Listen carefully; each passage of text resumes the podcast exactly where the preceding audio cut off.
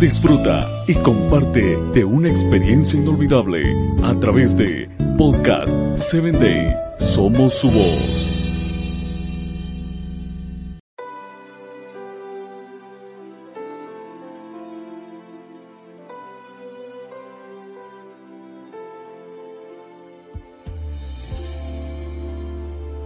Bienvenido a la palabra que restaura, un espacio creado para ti, para que a través de los relatos bíblicos puedas conocer a Dios y el obre la restauración que tu vida necesita. La reflexión de hoy lleva por título Huyendo para salvar la vida y está basada en Génesis 27, 36 y 41 que dice, Bien llamaron su nombre Jacob, pues ya me ha suplantado dos veces. Se apoderó de mi primogenitura y aquí ha tomado mi bendición. Llegarán los días de luto de mi padre y yo mataré a mi hermano Jacob. Jacob creyó que su astucia siempre le ayudaría a salirse con la suya y jamás se sentó a meditar en las posibles consecuencias de sus actos.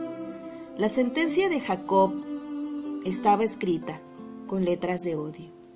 Jacob entendió que ya no podía seguir viviendo cerca de su hermano al convertirse éste en su enemigo, y no le quedó más remedio que huir. Cuánto pesar llenó su alma, pero era demasiado tarde para dar marcha atrás. El mal estaba hecho y debía enfrentar las consecuencias. Con tristeza se despidió de su padre sabiendo que jamás volvería a verlo. El pecado siempre tiene un costo muy alto. El consuelo que alentó un poco a su ser abatido fue la bendición que su padre le dio. Aunque desaprobaba sus actos, no podía privarlo de su amor. Cargado de cansancio por la vejez, Isaac se dirigió a su hijo reafirmando su bendición e insistentemente le exhortó a huir a las tierras de la familia de su madre. Era tan evidente que él y su hermano ya no podían seguir compartiendo el mismo techo. De pronto la vida de Jacob se encontró en una encrucijada, recostado bajo la luz de las estrellas, con una piedra como almohada y con escasas pertenencias a su costado. Jacob se sintió el ser más miserable del mundo. Hasta ese momento logró ver la magnitud de su pecado y que en lugar de ganar había perdido todo. Fue ahí cuando logró comprender que era momento de revalorar las cosas y volver a Dios. Y el Señor ahí estaba, esperando el momento propicio para tomar de nuevo las riendas de su vida.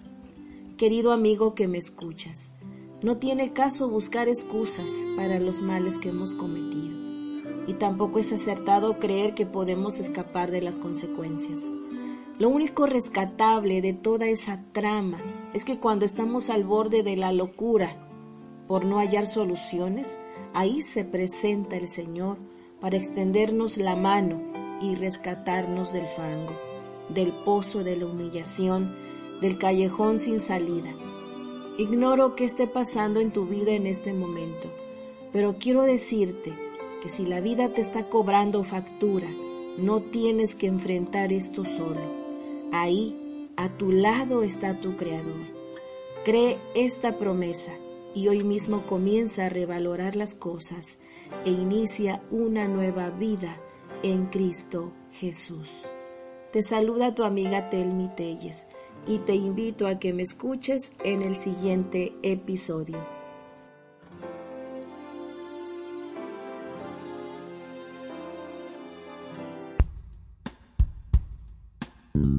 Síguenos en www.podcast7day.com.